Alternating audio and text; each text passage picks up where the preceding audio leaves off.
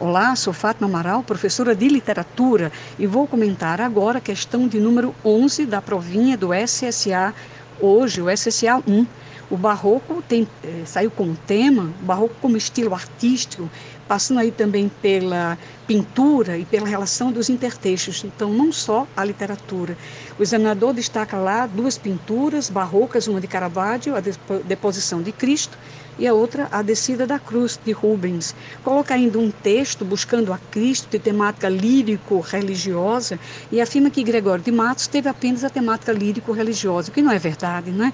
Gregório teve uma produção bastante variada, lírico-amoroso, lírico-filosófico, satírico, tem poesias encomiásticas, tem poesias pornográficas, então é bem abrangente a produção do nosso Gregório de Matos.